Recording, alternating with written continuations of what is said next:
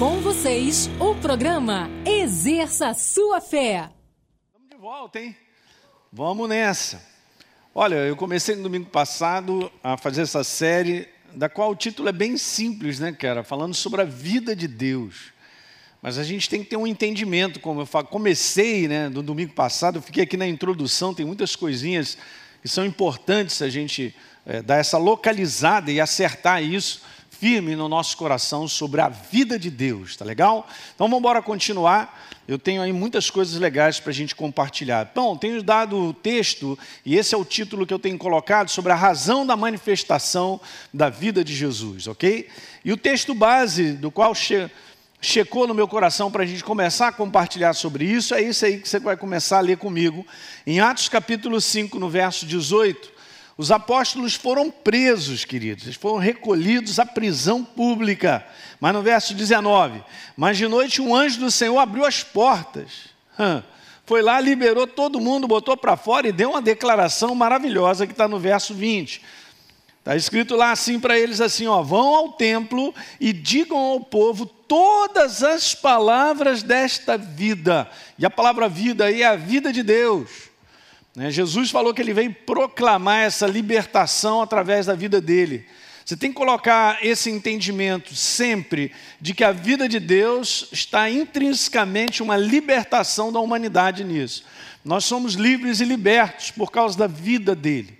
E aí a gente vai seguir. Ok, João capítulo 3, já pode passar aí. João 3,16 está lá. Deus amou o mundo de tal maneira que deu seu Filho unigênito para todo que nele crê não pereça, mas tenha, de novo, a vida de Deus, a vida eterna. João capítulo 6, Jesus falou para os discípulos: vocês também querem ir embora, porque ele deu, ele, falou, ele fez um discurso bem duro, né? Mas Pedro se levanta para dizer: Senhor, para quem que a gente vai? Para onde? Só você tem as palavras de vida eterna. Eu coloquei ali entre aspas: só tu és as palavras de vida eterna. João 14,6, eu sou o caminho, disse Jesus, a verdade e a vida. E eu estava falando com vocês a vida, vida dele. E a gente estava conversando sobre isso, sobre o significado, qual é a razão da manifestação. E a gente foi lá em Gênesis, lembra disso? Eu estou só repetindo alguns slides e a gente vai seguir. Então está escrito no verso 26 que Deus, façamos o homem à nossa imagem conforme a nossa semelhança. Assim é o princípio o princípio de todas as coisas, quando Deus criou, não é isso? Criou o homem, verso 27, segundo a sua imagem e semelhança, homem e mulher. Então, lembra a frase que a gente tinha deixado aí? Ó, o homem foi criado com a genética de Deus, um ser espiritual com a natureza de Deus fazendo parte do seu interior. Se você está assistindo hoje essa mensagem, não assistiu a da semana passada, vai lá, dá uma assistida. Para isso aí poder ficar bem firme no teu coração. Eu expliquei muito bem isso, gente. Essa questão de genética, né? Nós levamos a identidade, as características é, do nosso progenitor. Então é assim que Deus criou a humanidade, dessa forma. Então eu expliquei muito bem. É o pai e o filho. O filho carrega os traços genéticos do pai, mas o filho não é o pai, nem o pai é o filho. Uhum, muito bom. Isso é tremendo, gente. E a grande revelação é essa que eu tinha falado para vocês: Deus criou o homem na condição de filho. Então hoje a gente tem esse entendimento, né? Porque Deus pede para que nós o chamemos de pai. É tremendo isso, gente, porque não, não, não é só chamar. Ah, estou chamando porque é pai. Ah, porque é bonito. Não, é porque eu pertenço a ele por direito de genética. Aleluia. Então quero te falar, você é do céu. Hã? E o teu Pai celestial, ele é o teu Pai. Aleluia. Tá certo? Então, Gênesis 2:7, a gente viu lá que Deus soprou quando criou o homem, o, ele mesmo, fôlego de vida. Tá certo? Ele passou a ser um ser vivente. Eu mostrei para vocês também que essa palavra fôlego de vida é a própria vida de Deus. Então, o homem, ele foi criado com a natureza de Deus nele. Acabou. Pode seguir adiante aí, Cecília. Então, veja, deixa eu te falar assim, voltando agora a Gênesis 2,17, que nós vamos ler. Expliquei algo legal, porque Deus criou o homem dessa forma, mas ele também o protegeu de uma coisa interessante, que pela primeira vez é citada a palavra morte. Ele protegeu o homem da morte. Ele colocou toda sorte de frutas, de árvores comestíveis, de frutos comestíveis, mas disse assim: ó, essa árvore você não coma, olha lá no finalzinho, porque no dia que você comer, você estará condenado a morrer. beleza. E nós sabemos o que aconteceu, é só um pouquinho mais adiante. Se você não conhece essa história, dá uma lida em Gênesis capítulo 2. Depois você entra no capítulo 3 e você vai ver que Satanás, o diabo, tenta Adão e Eva justamente para comer essa árvore, ok? E aí eu estava falando para vocês o que, que aconteceu com Adão no momento em que ele comeu do fruto da árvore do conhecimento, ele morreu, morreu. E aí, interessante, né? Você pode perguntar assim, mas pastor, eu não estou entendendo. Mas como é que ele morreu se ele continuou vivendo? Ah, boa pergunta. Quando Deus ele diz lá que ele morreria, e é esse o conteúdo que agora eu quero mostrar para vocês, porque morte no conteúdo bíblico não é cessar de existir, a gente vai ver isso mas é estar separado da natureza de Deus. Porque não existe no universo esse lugar separado, a não ser aquilo que Satanás criou na sua rebelião, que era um anjo de luz, Lúcifer, na sua rebelião, ele perde toda a identidade, a natureza de Deus, porque ele era o reflexo da glória de Deus. Tudo que é criado por Deus, eu comentei isso no domingo passado, gente, é para refletir a glória de Deus, está num propósito para Deus. Está né? Tá escrito no livro de Romanos que tudo foi criado por Ele, por meio dele, e para Ele são o quê? Todas as coisas. Então eu não posso estar desinserido da ordem de Deus. Essa é a ordem de Deus, acabou. Fora da ordem de Deus, o que, que tem? Não tem Ele. Não tendo Ele, não tendo a sua natureza, é esse lugar, é esse nome da qual, biblicamente, a gente tem que ter essa noção ok? Chamado morte, ausência da natureza. Então veja bem, agora que eu vou falar para vocês, existem três tipos de morte. Tem aí, ó, a morte espiritual, que é exatamente isso que eu estou falando para vocês. A separação de Deus, não há a natureza de Deus, ok? A Bíblia fala sobre isso, três tipos de morte.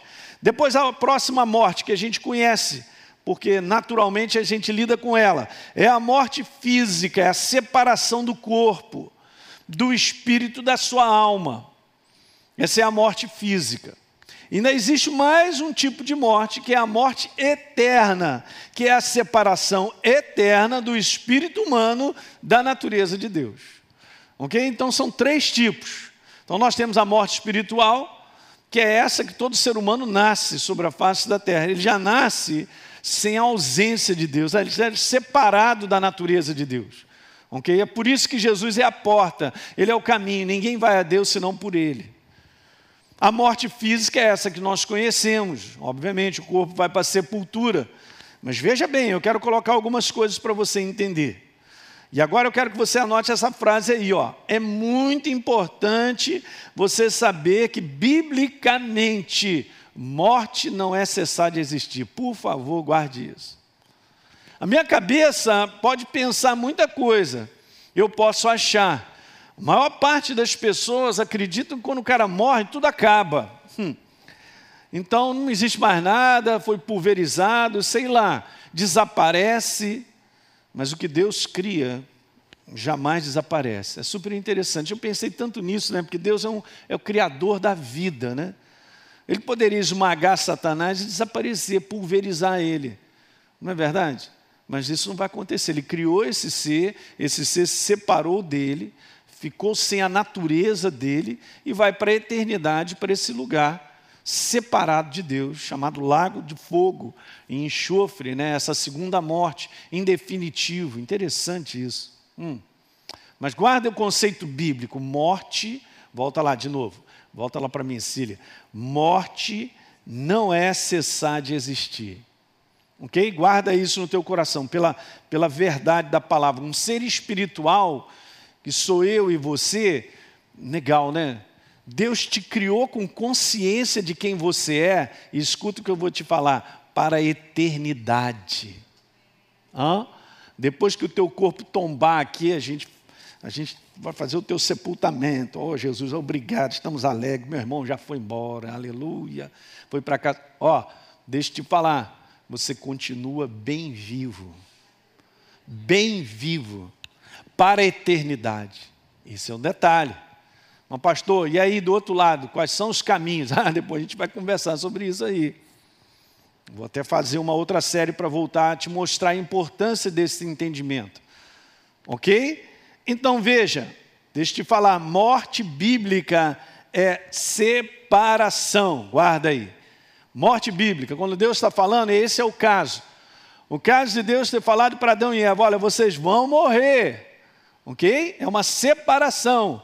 Eles perderam a natureza de Deus, perderam a identidade de Deus. Isso, isso é a maior tragédia. O maior absurdo que pode acontecer é isso, que nós vivemos num mundo afastado de Deus, num conteúdo de natureza, gente. É por isso que é esse caos.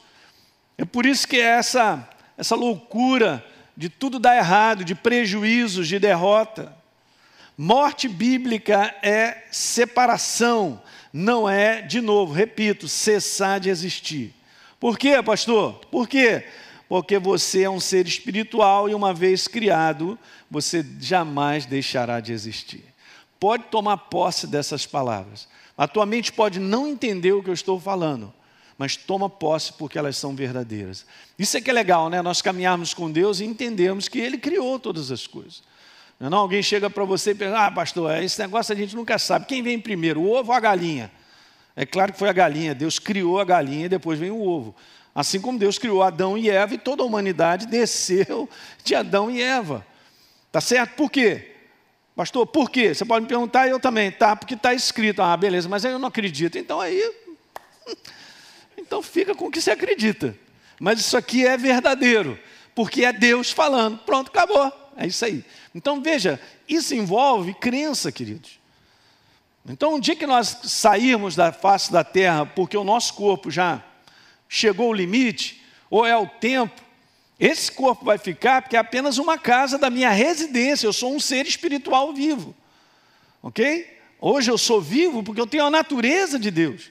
Mas o mundo inteiro jaz no maligno, porque vive humanamente, bios, o seu ser espiritual está lá, mas está separado de Deus. O que ele está separado de Deus. Isso aqui é muito importante.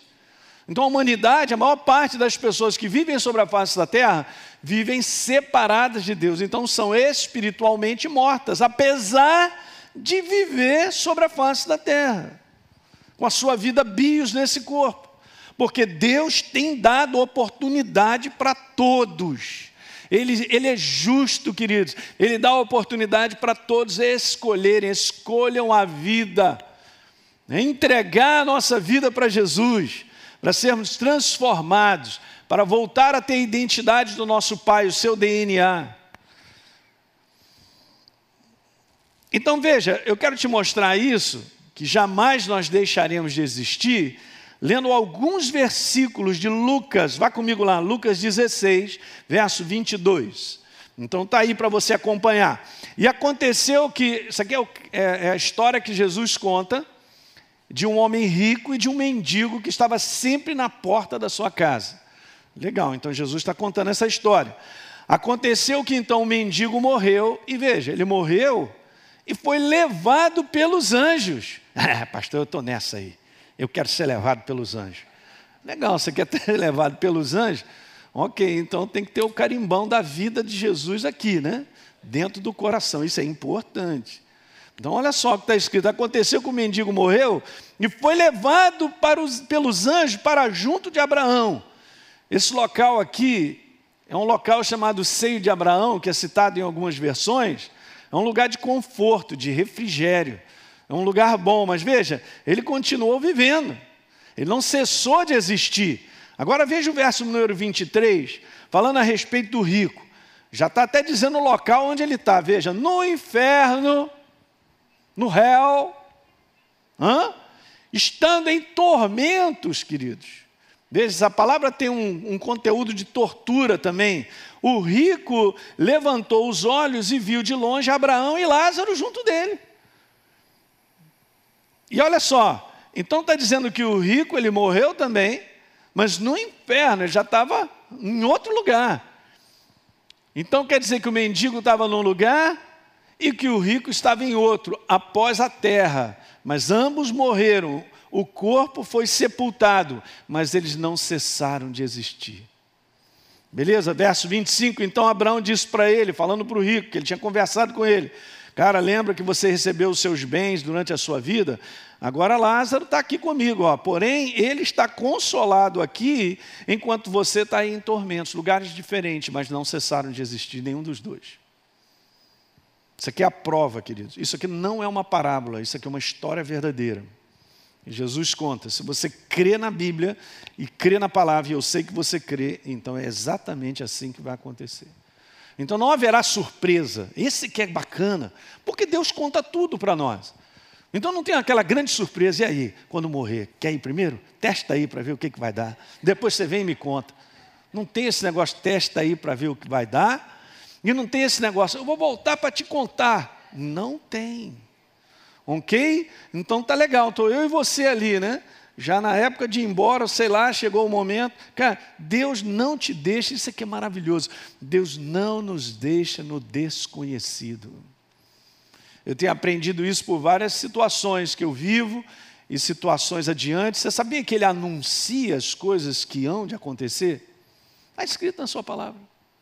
Ele sempre vai fazer isso. Então você não está vendido, entre aspas, numa situação que você enfrenta. Nem eu, nem você. Em tudo que nós enfrentarmos sobre a face da terra, tem sempre o conselho de Deus sobre o momento em que a gente vive, e Ele também antecipa e anuncia coisas que virão para nós.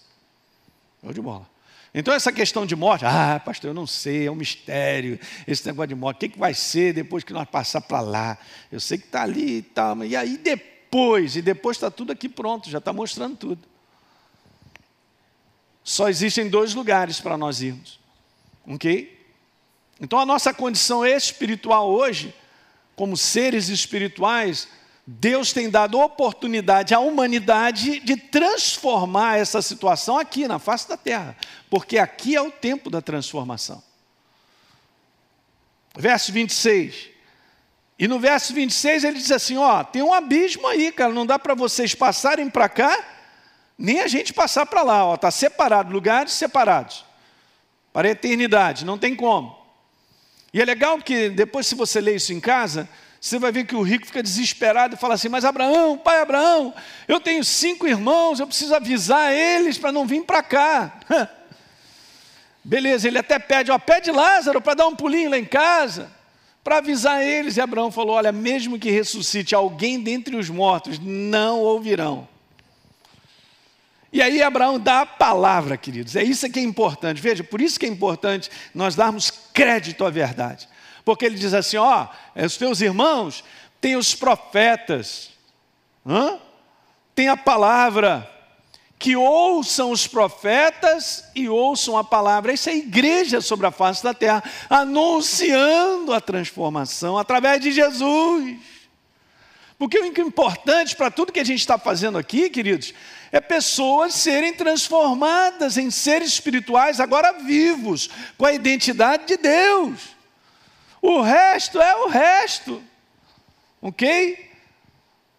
Se o trabalho de Deus se amplifica sobre a face da terra, em termos, e o âmago da questão é pessoas transformadas, mudadas, saem da morte espiritual, como Adão e Eva morreram, e levaram isso para a humanidade, para a vida, a vida de Deus, em mim e você de volta.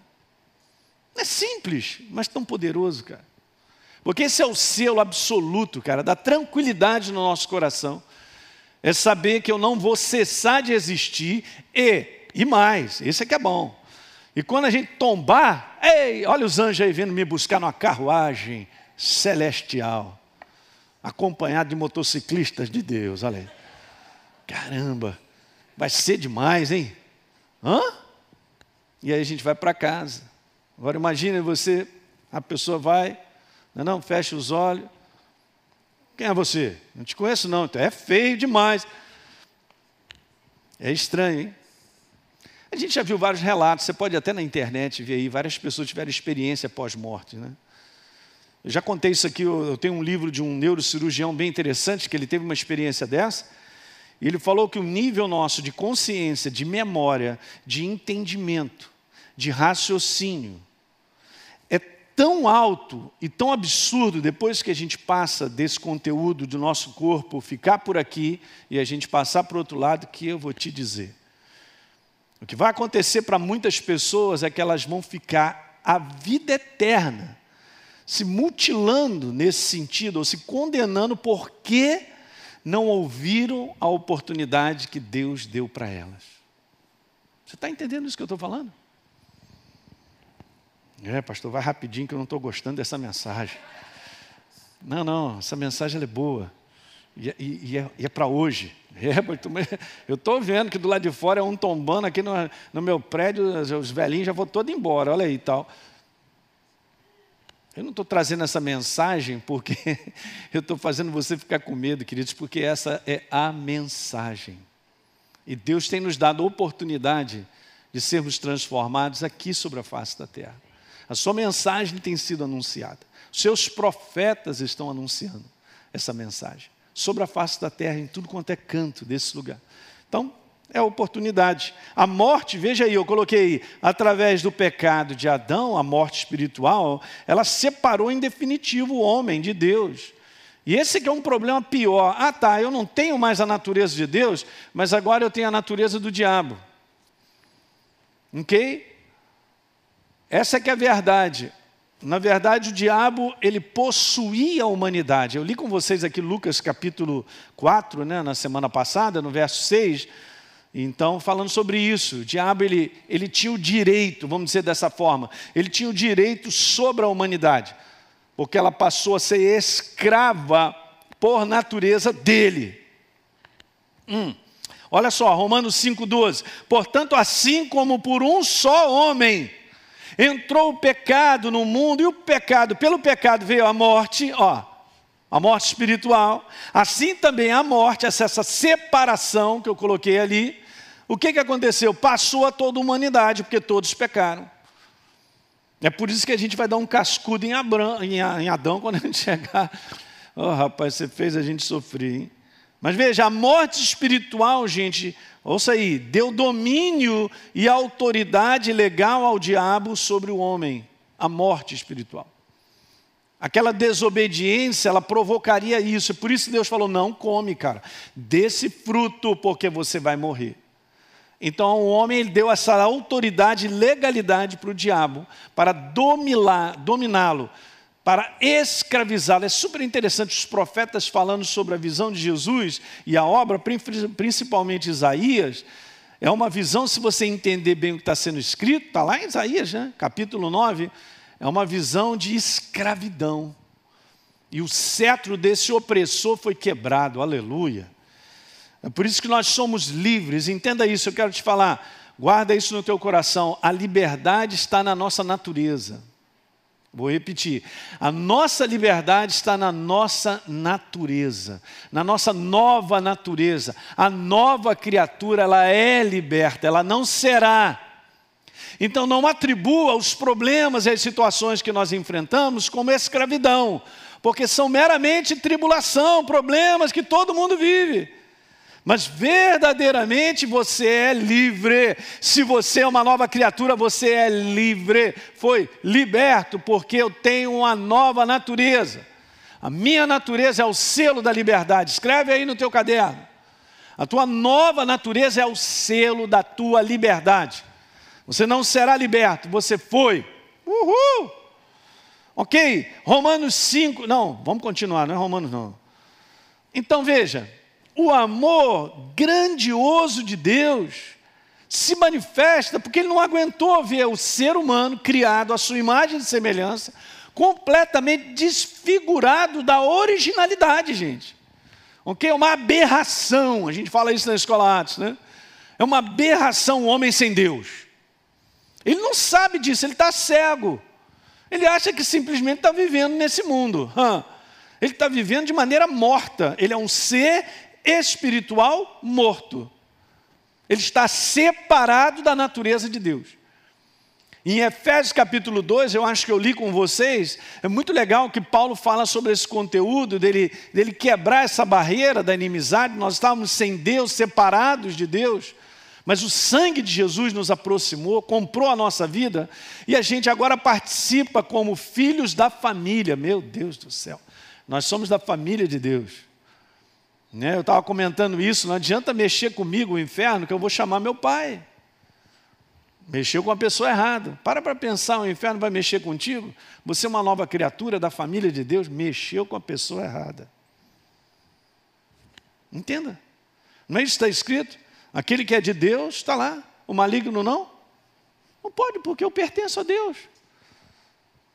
A nossa natureza é a grande liberdade. Não sou mais escravo das trevas. Não pertenço a eles, não tenho a menor identidade.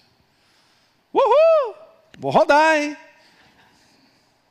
Ok. Agora veja, olha o amor grandioso de Deus só lendo a Bíblia. Vamos ler? Está lá. Efésios 5, 21, aquele que não conheceu o pecado. Falando a respeito de Jesus, Deus o fez pecado, natureza pecadora por nós, para que nele fôssemos feitos a justiça de Deus. Hum.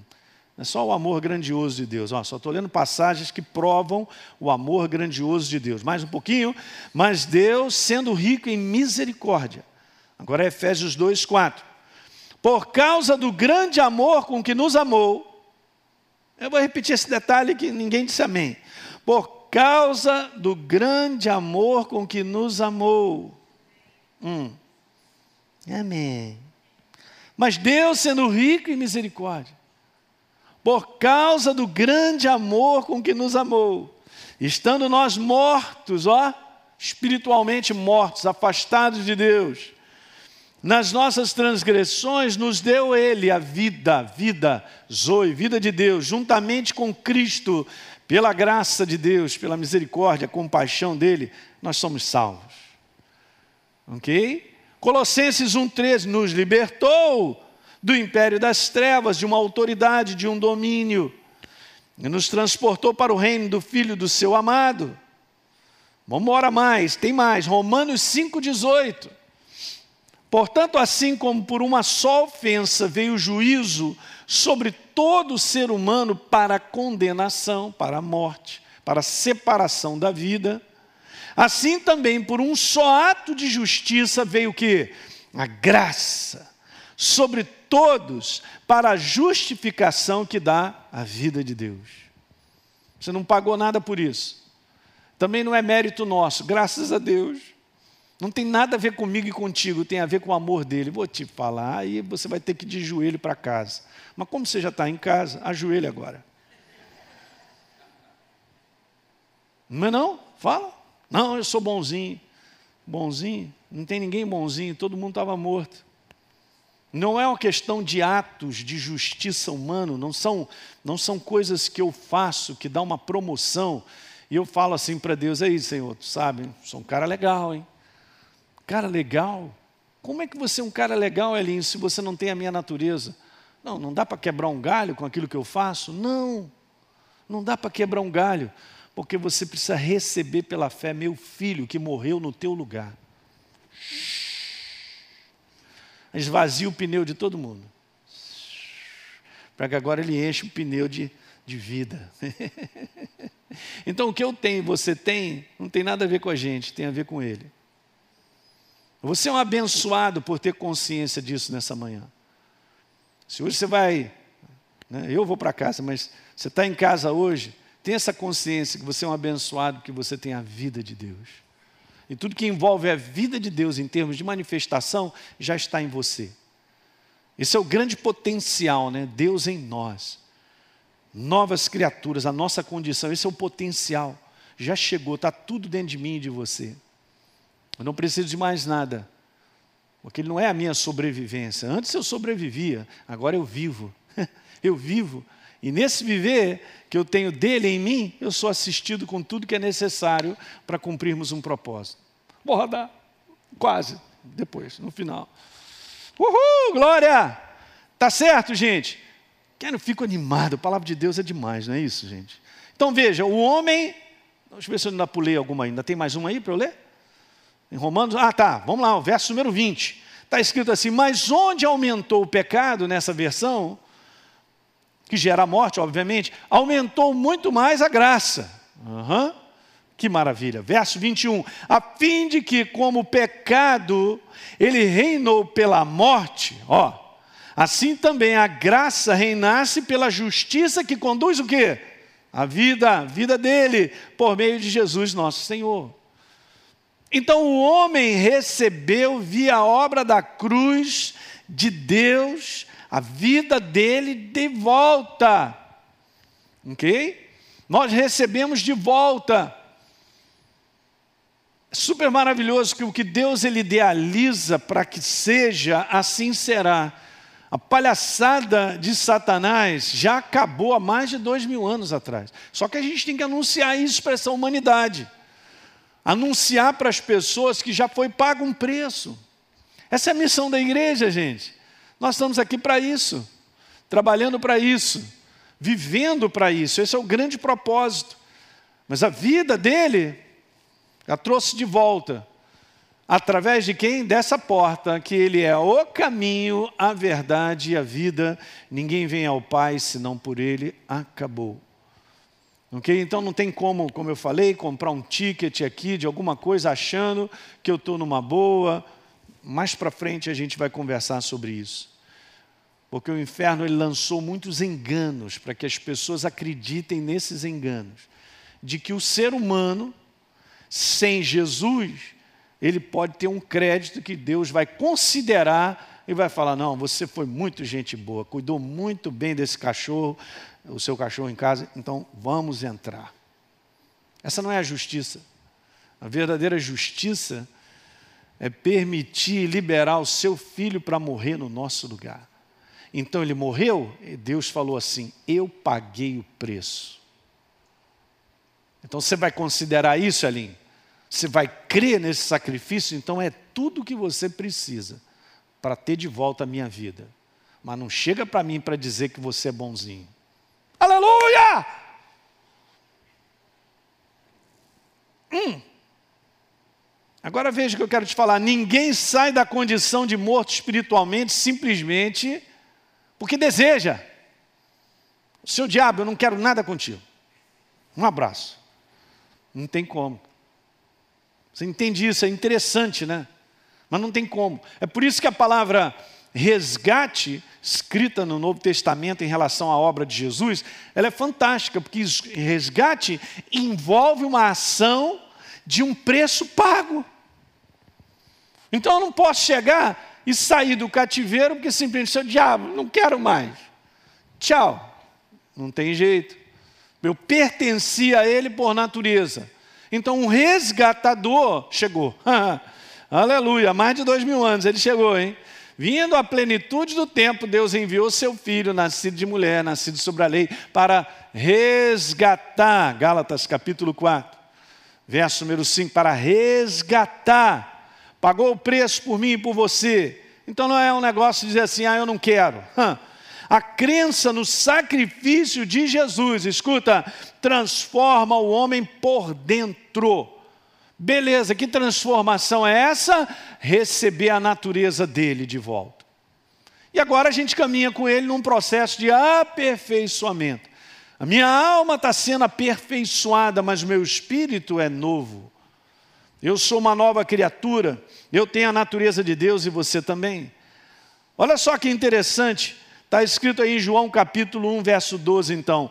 A todos quanto receberam a Jesus, deu-lhes o poder de serem transformados. Será que você não entende aquilo ali? Poder, olha, o poder de serem feitos, que negócio é esse? Isso é transformação. Filhos de Deus, a saber, aos que creem no seu nome, verso 13, os quais, olha que legal como é que João põe isso, né? Não nasceram do sangue nem da vontade da carne, mas nasceram da vontade de Deus. E é exatamente isso, né? uma nova criatura, um novo nascimento. Porque nós somos, queridos, um novo ser que nem existia antes. Você nem considere o passado, porque é o seguinte: não está valendo mais, ele foi apagado. Você é uma nova criatura. Eu também sou. Ok? Então a obra, eu quero ler isso aqui porque é legal para vocês. Veja bem, a obra da vida ela não é, ela é uma obra de ação pura, veja, em dois significados. Em primeiro lugar, porque ela é libertadora, jamais desassocia. Eu estou repetindo isso aí, porque essa ênfase é importante. Jamais desassocie isso. A ação da obra da vida na nossa vida é primeiramente libertadora. Então não confunda problemas, situações que nós enfrentamos, difíceis, situações que gritam, que falam para mim e para você, não, não é isso não, pastor Elinho está enganado. Ei, você não está vendo? Você está preso nessa dívida, você não está preso nisso, você não está preso naquilo outro, essa situação não se resolve, você está preso e tal. Isso é o papo dele, porque o papo dele é para me enganar. É um papo do engano, é mostrar as coisas exteriores nesse mundo decaído, onde a atmosfera é onde ele age, onde as pessoas estão vivendo. Então nós enfrentamos que Jesus falou ali: tu vai passar por tilipses, tribulações, pressões, várias situações. Ok? Isso aí não confunda viver com problemas que todos nós vivemos, como se isso fosse a minha escravidão. Não, eu, eu, no momento em que eu recebi a vida de Deus, eu fui liberto. Eu sou um homem livre, e você também, apesar de enfrentar lutas. Diga, eu sou livre.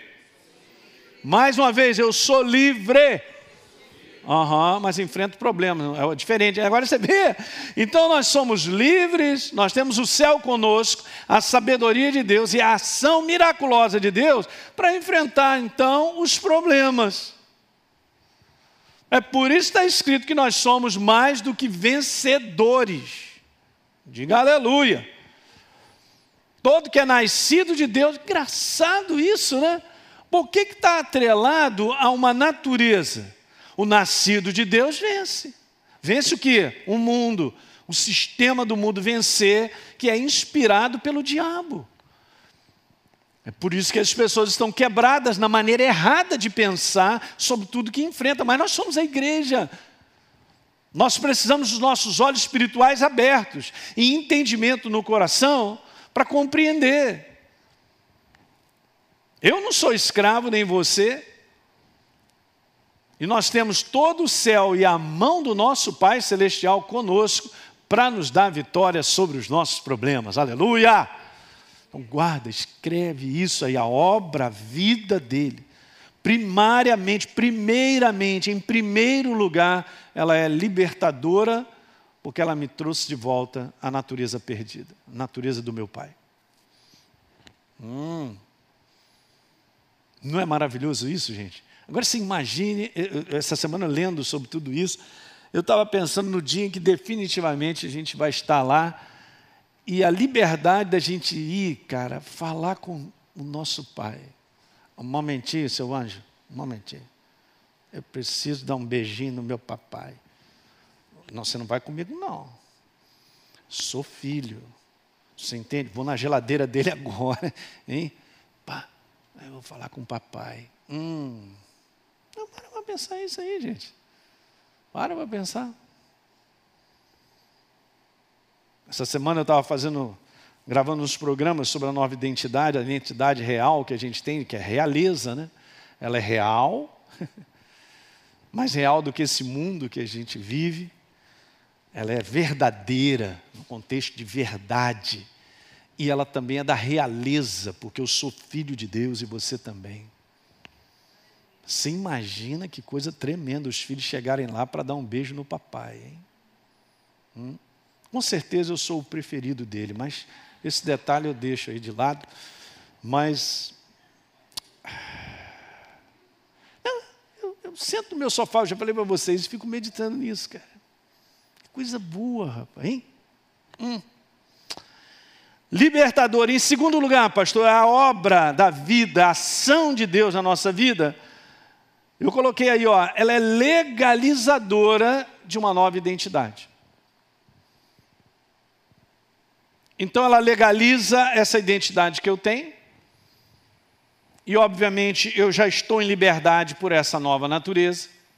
E isso aqui, gente, está ligado a uma outra coisa que traz de volta para mim e para você, que eu não vou entrar nessa área, mas guarda aí o que eu quero te falar. É isso aí que te dá autoridade. E domínio e governo. Você não é um ser governado mais pelo diabo ou pelas circunstâncias ou pelas coisas que acontecem. Você agora domina as circunstâncias. Você agora é um ser que governa. Meu Deus. Traz de volta. Jamais pense em autoridade sem natureza. Ok? É a minha natureza que me dá autoridade. Então, se você é, e eu tenho certeza que é, então olha só, você é uma nova criatura, então você tem autoridade. Você tem autoridade sobre a face da terra para dominar, para governar as situações. Você não é um escravo das circunstâncias, um refém das circunstâncias mais. Antes éramos, mas agora não somos mais. Romanos 5,17: se a morte, veja aí, reinou pela ofensa de um, falando a respeito de Adão, e por meio de um só, muito mais os que diga muito mais, muito mais os que recebem a abundância da graça e o dom da justiça, ó, reinarão, dominarão, governarão em vida aqui nesse mundo por meio de um só, a saber, Jesus Cristo, que nós estamos nele. Ok, queridos? Eu não governo sozinho no conteúdo que eu quero, que eu acho, mas eu estou baixo da inspiração dele, eu sou o corpo dele, a cabeça comanda e a gente executa. Nós somos a execução do governo de Deus sobre a face da terra, do domínio de Deus, sobre a autoridade de Deus. Então você medita nisso, você vai aprendendo sobre isso, você vai se enchendo dessa verdade. E é isso que nos dias de hoje nós precisamos. Nós estamos vivendo dias onde as pessoas estão extremamente confusas, elas estão perdendo é, tudo que acham que é segurança na vida delas. Você entende? A igreja não pode perder a sua identidade. Ela tem que entender quem ela é, que obra é essa que foi feita para nós assumirmos isso no todo dia. Porque eu vou te dizer, hein, preste atenção, nos dias de hoje, como nova criatura, você tem que dizer para Satanás alto lá, aqui nessa casa não. Eu não sou lixo teu. Ok? A gente tem que usar de autoridade. Você tem que usar de autoridade para dizer, na minha casa não. Aham. Uhum. Porque ele está aí sobre a face da terra, invadindo as casas, a mente das pessoas e as pessoas crendo, então concordando com tudo isso e aquilo outro. Não. Uma obra já foi feita na cruz do Calvário. E sabemos que é uma ação diabólica das trevas sobre o mundo inteiro. Não você entende nova natureza, a vida de Deus, você vai entender o que é autoridade. Ok? Então veja, algo precisa mudar dentro do ser humano. Aí a gente, a gente fica pensando, meu Deus, mas a pessoa, ela, pastor, ela tem que entender. Não, cara, não é com a mente, com a mente não vai dar para entender. O que nós estamos falando tudo hoje, você só assume, toma posse por fé. E aí, por fé, a gente acaba entendendo que o Espírito Santo começa a dar entendimento. Bacana, né? A atitude nossa sempre é escancarar o coração e dizer assim: eu creio. A minha mente não está entendendo, não estou nem aí para ela, mas eu creio. Deixa eu mostrar um versículo que funciona nessa ordem que eu acabei de dizer. Porque se eu ficar nessa posição, ou me posicionar, eu preciso entender com a minha mente para poder acreditar. De forma alguma, nós não vamos andar nunca com Deus. Vá comigo a Hebreus rapidinho, no capítulo 11, eu não coloquei aí, mas no verso número 3 tem isso. Hebreus 11, 3. Pela fé, agora sim, entendemos que foi o universo formado pela palavra de Deus, de maneira que o visível veio a existir das coisas que não aparecem, mas não significam que elas não sejam reais. Elas são reais. Mas para eu dizer que elas são reais, eu tenho que acreditar. Não tem como a minha mente entender isso. Você está pegando o que eu estou falando? Não tem. Tanto é que a gente vive culturalmente num mundo que diz que foi tudo uma explosão e tudo isso aí que é maravilhoso saiu de uma explosão. E eu vou te falar: joga uma granada na sua casa, vê se ela fica mais bonita. É, pastor, realmente está lindo, sangue para tudo quanto é lado. É, é, é, destruição, queridos. Okay? Então, uma explosão cria tudo isso. Isso é o homem na sua arrogância de não reconhecer que existe um Criador de todas as coisas. É o nosso Deus. Não é não? a beleza de tudo que foi criado. A própria natureza anuncia que existe um Criador. Se você estudar o seu corpo humano, várias profundidades de, de desencadeamentos, de metabolismos que acontecem de maneira microscópica, você vai ficar com o teu queixo caído. Como é que isso acontece? Fala para mim. Então aqui está dizendo pela fé. Então assim, primeiro, tudo que a gente está conversando aqui, você se abre, abre um coração sem reserva, bota para dentro, sabe o que vai acontecer? O Espírito Santo depois te dá entendimento. Você começa a entender Ele. Porque primeiro é uma atitude de fé, eu creio, eu creio. Então você tem autoridade, creia, e você verá se ela não surgirá dentro de você, e você vai perceber o momento que você precisa usar. Alto lá, gente, essa autoridade é tão fantástica até no passado o povo de Deus usava. Agora você imagine Josué está dizendo assim: aí sol, segura aí, hein? Segura, eu estou falando contigo, sol, é você, sol, segura. Segurou ou não segurou? Ele segurou.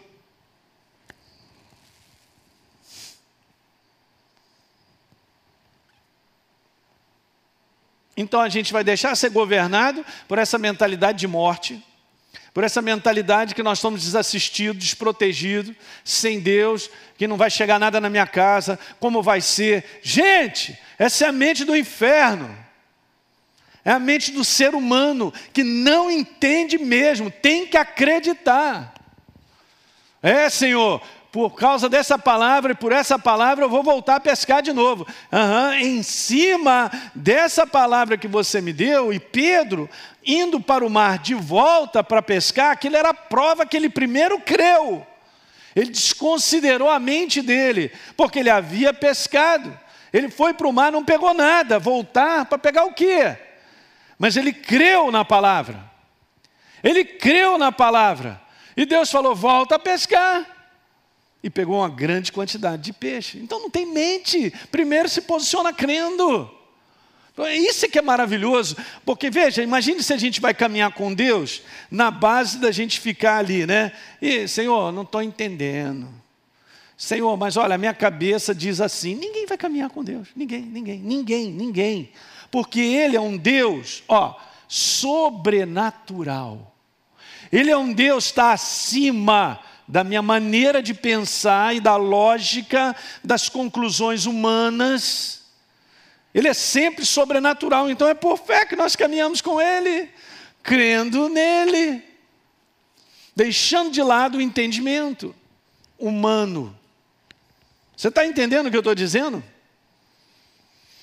Então, essa correção que precisava ser feita, e isso é importante, a razão, nós estamos falando sobre a razão da manifestação de Jesus, é porque a natureza do ser humano precisava mudar. Deixa eu te falar uma coisa que é, que é perigosa. Eu tenho que tomar cuidado para eu não ser convencido por, de repente, coisas que eu estou te falando, porque a gente pode ouvir tudo isso.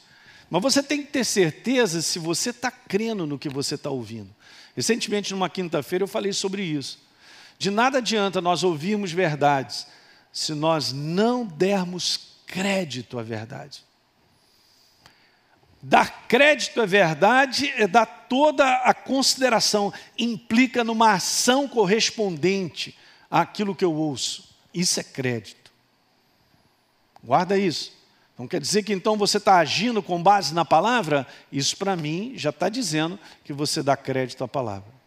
Se você dá crédito, essa palavra vai funcionar na tua vida. Então não é mero convencimento porque eu ouvi uma mensagem. Então isso é importante. Não ouça apenas a mensagem. Ela não vai fazer a menor diferença na minha vida e na sua, se não houver uma ação correspondente àquilo que eu ouço. Isso chama-se crédito. Eu acabei de falar sobre semente, né? eu estou escrevendo que eu vou montar uma série muito especial, legal, com várias coisas que Deus tem me mostrado sobre esse conteúdo. Não adianta eu ter uma semente e ficar olhando para ela, que lindo, que lindo, que lindo. Eu tenho que ter uma ação correspondente, tenho que pegar essa semente e plantar. Essa é a minha parte. A semente, ela produz o que ela é. Deus produz o que Ele é na minha vida e na sua, mas é preciso plantar. Tem uma ação correspondente, você entende? Isso chama-se crédito. É o crédito que eu dou à palavra. Não, eu entendo, pastor, eu entendo.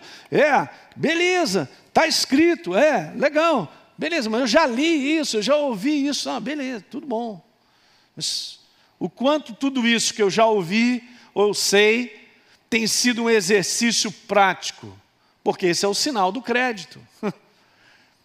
Quando a gente vai para o exercício disso, é porque realmente eu estou crendo. Não é isso que Tiago diz?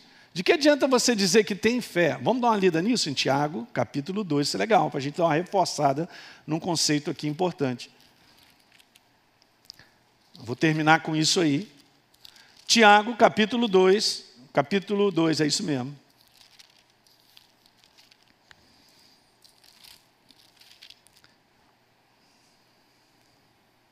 No verso 18. Então vamos lá. Mas alguém dirá: Eu tenho fé. Legal. Ah, eu tenho fé. Beleza, tem fé? Então, eu tenho obras. Ele está falando sobre uma ação correspondente àquilo que a gente acredita. Ele não está falando sobre obras no contexto de ajuda social ou ajudar pessoas, porque a gente faz isso. Isso também é crença, é a crença em ação. Mas aqui o conteúdo é sobre isso. E não existe fé sem uma ação correspondente ao que a gente acredita. Simples, né? Então, legal. Você tem fé, mas o outro diz assim: eu tenho uma ação correspondente. Aí ele diz assim: então me mostra a tua fé sem as obras, e eu com as minhas obras te mostrarei a minha fé. A gente mostra que acredita em Deus por aquilo que nós colocamos em prática daquilo que acreditamos. Então, se eu sei muito, eu sou convencido pela palavra, mas a palavra não mexe em termos de eu executar aquilo que eu digo que eu acredito, não vai funcionar. Você está entendendo o que eu estou dizendo? Então, esse assunto, gente, é um assunto de coração e tomar posse. Então, você vai olhar para o espelho, você pode até duvidar, mas, pastor, eu não sinto que eu sou uma nova criatura. Ah, eu não sinto que eu tenho autoridade. Legal, porque essa é a parte humana, ó, já entrou o cérebro de novo. Então, você vai exercer fé e você vai dar crédito a essa palavra quando você põe isso em prática, diante de uma situação que você enfrenta. Então o inferno fica desafiando que vai passar o rolo compressor em cima de você, que você é o próximo nessa lista, e você vai usar de autoridade, você vai se posicionar, você não vai ter uma atitude temerosa. E é assim que está acontecendo, o mundo está sendo governado para cada vez mais ter atitudes e comportamentos temerosos. Então está fazendo exatamente o que o inferno quer. Não funciona, gente. Ok? Não funciona. O caminho de Deus é diferente.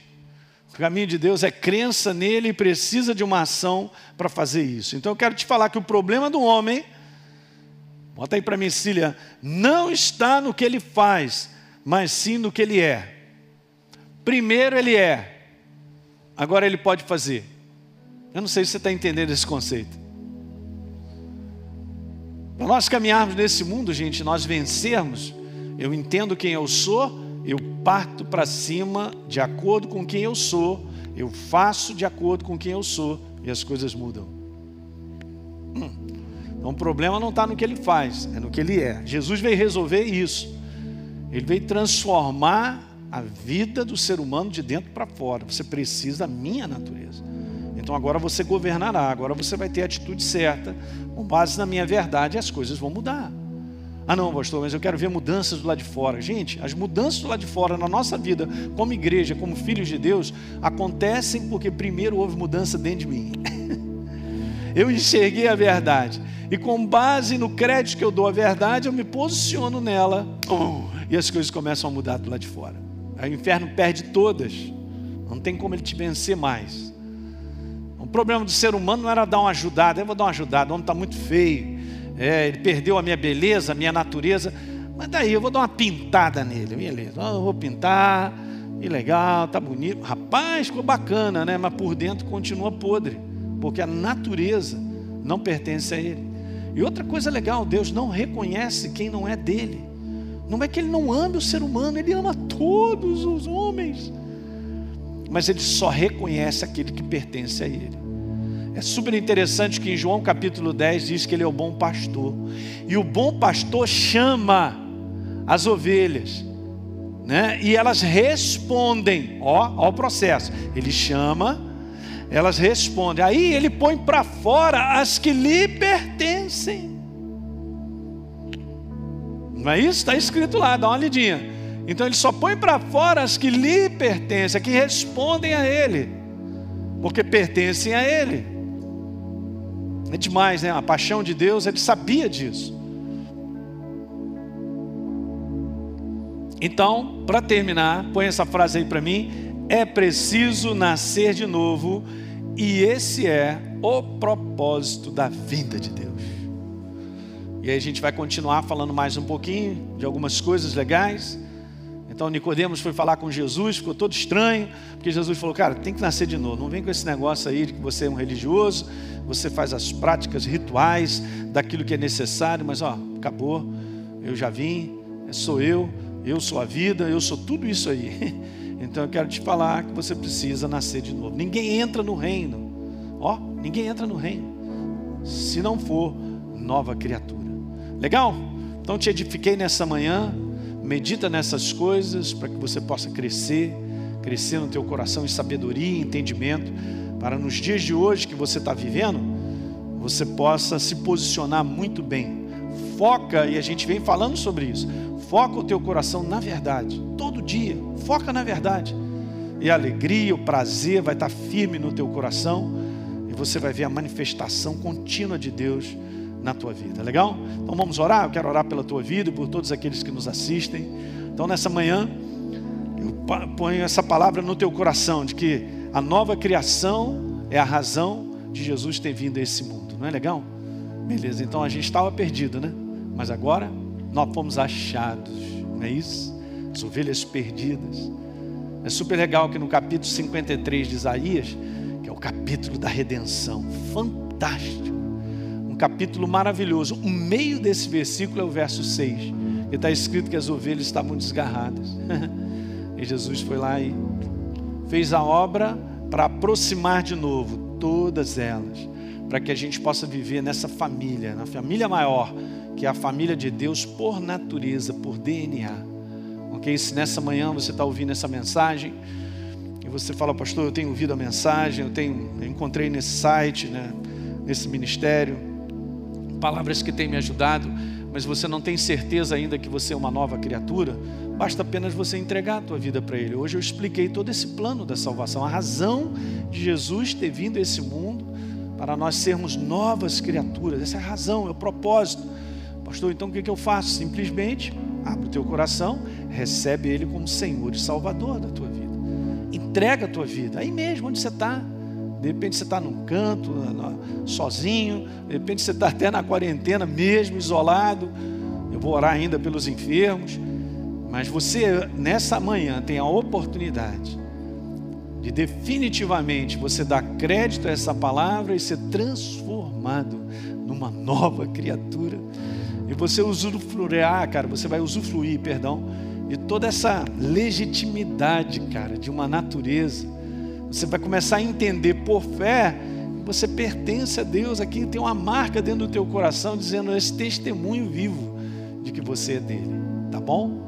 Então, no nome de Jesus, declara isso com sinceridade, que você entrega a tua vida e recebe a Jesus como Senhor e Salvador. E a Bíblia declara que então você será salvo, transformado. A salvação é essa.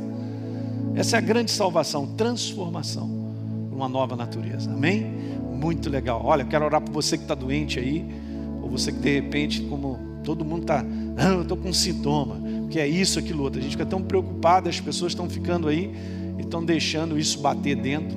E eu quero te falar que o sangue do Cordeiro de Jesus já foi derramado para que você viva com saúde. Você tem que se ver coberto com o sangue do Cordeiro, ok?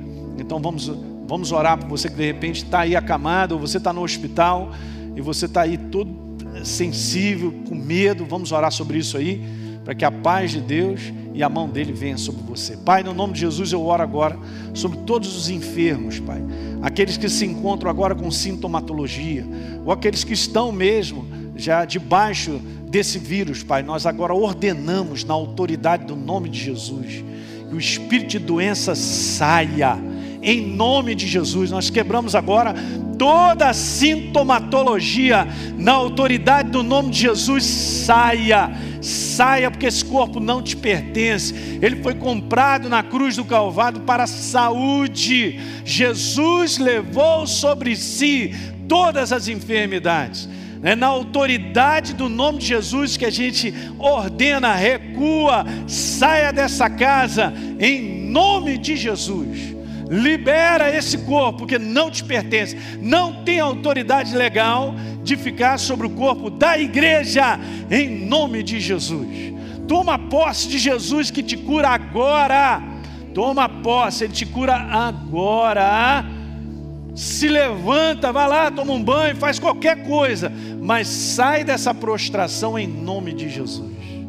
Amém, queridos? Você que assistiu esse programa, eu quero fazer um convite para você receber Jesus como Senhor e Salvador. Basta apenas você abrir o teu coração e convidá-lo para fazer parte da sua vida. É muito simples. A Bíblia declara que se a minha boca confessar Jesus como Senhor e eu acreditar no meu coração que Ele me ressuscitou dentre os mortos, a Bíblia diz que eu serei salvo. Portanto, está aí esse convite feito para você, para você se tornar, nesse dia, uma nova criatura.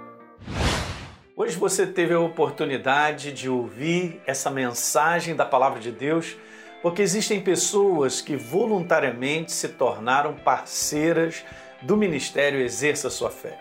Obviamente, a exibição desse programa e de outros conteúdos que nós produzimos e distribuímos na TV e através da internet tem um custo, gente. Esse trabalho é mantido por pessoas que entendem a importância da pregação do Evangelho libertador. E eu quero estender esse convite de parceria a você. Muitas pessoas estão sofrendo por aí, estão perdidas, sem direção, cresce o número de pessoas com depressão, pessoas que se suicidam, pessoas sem esperança. E existe uma obra feita por Jesus na cruz do Calvário que é a resposta para que as pessoas precisam. Por isso, nós queremos dar continuidade à pregação da palavra de Deus de forma ainda melhor do que já fazemos hoje, alcançando mais vida em lugares que ainda não chegamos. Então, se você sente o desejo de contribuir para que outros conheçam Jesus, assim como você um dia conheceu, seja um parceiro do Exerça Sua Fé. É muito simples. Basta você acessar o site exerçaçoafé.com.br para saber mais desse trabalho e escolher como fazer a sua doação.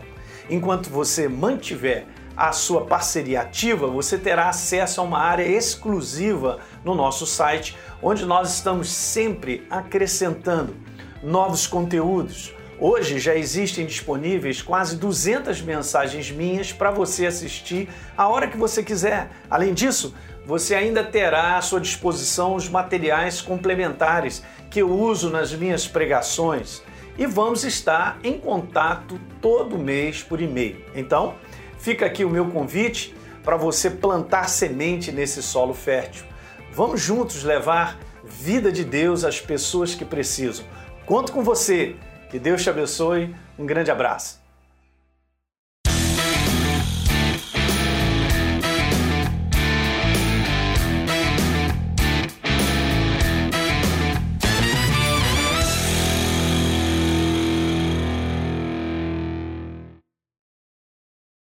Esse podcast abençoou a sua vida? Então deixe o seu comentário no iTunes. Toda vez que você fizer isso, nosso podcast cresce em relevância e mais pessoas vão ter a oportunidade de ouvi-lo. Conto contigo e aguardo o seu comentário.